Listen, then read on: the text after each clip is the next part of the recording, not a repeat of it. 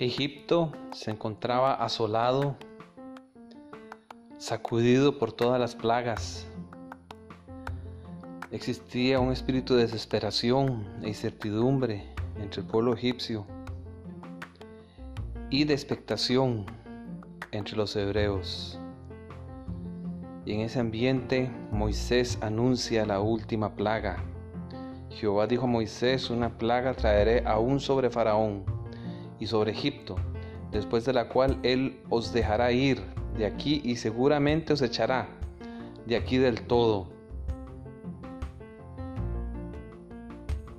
Dijo pues Moisés, Jehová ha hablado así, a la medianoche yo saldré por en medio de Egipto y morirá todo primogénito en tierra de Egipto, desde el primogénito de Faraón que se sienta en su trono hasta el primogénito de la sierva que está tras el molino y todo primogénito de las bestias, y habrá gran clamor por toda la tierra de Egipto, cual nunca hubo, ni jamás habrá. Y haber sido un primogénito en ese momento debe haber sido una experiencia terrible, de miedo, de terror, pero no para aquellos que tuvieron fe en las palabras del siervo de Dios. Dios instituyó, y eso está en el siguiente capítulo, capítulo 12, la última plaga. Y dio en medio de esa última plaga la institución de la Pascua. Y en los versículos 4 hasta el 11 se dan ciertas indicaciones de cómo debía celebrarse esa fiesta y celebración tan especial Primero se tenían que reunir una o varias familias con tal de que se comiesen ese cordero de un año sin defecto que sería sacrificado. No podía sobrar nada.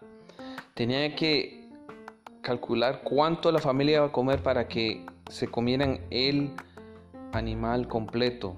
Tenía que ser ofrecido entre las dos tardes, o sea, alrededor de ya en la tarde entre la noche anterior y la siguiente noche.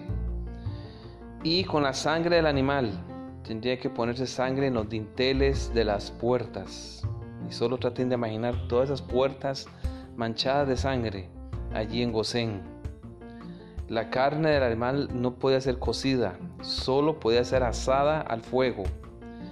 Y a la hora de comerse tenía que hacérselo sin, con, sin panes, sin levadura y con hierbas amargas que eran señal de la esclavitud, de la amargura que ellos habían vivido. Y al comerlo, debían comerlo de pie, vestidos con su traje de viaje, porque pronto tendrían que salir. Esta era una fiesta nacional, era en nuestro contexto actual como la fiesta nacional, como el Día de la Independencia. La Pascua, que en hebreo es Pesaj, significa pasar por alto, porque Dios pasaría por encima de las casas, de acuerdo a Éxodo 12, 23 y 27, y Dios no tocó a esas personas. Todo esto era un claro simbolismo de Cristo Jesús. Cristo murió en la misma fecha, exacta fecha en que se celebraba la Pascua. Y además de eso, ninguno de sus huesos fue quebrado, como no se quebraba ningún hueso del corderito que era sacrificado en la Pascua. Y se cumplió también en el sentido de que ninguno tenía que dejar nada del animal porque el animal no vería corrupción y esa es la promesa que la profecía que se da en, Salmos 16 4 que su santo no vería corrupción. Cristo fue apartado el 10 de ese mes cuando el Sanedrín decidió matarlo. Así como el Cordero Pascual tenía que ser separado cuatro días antes de celebrar la Pascua. Bien lo dijo el apóstol Pablo en 1 Corintios capítulo 5 versículo 7, limpiaos pues de la vieja levadura para que seáis nueva masa, sin levadura como sois, porque nuestra Pascua, que es Cristo, ya fue sacrificada por nosotros. Celebremos la fiesta no con la vieja levadura ni con la levadura de malicia y maldad, sino con panes sin levadura, de sinceridad y de verdad.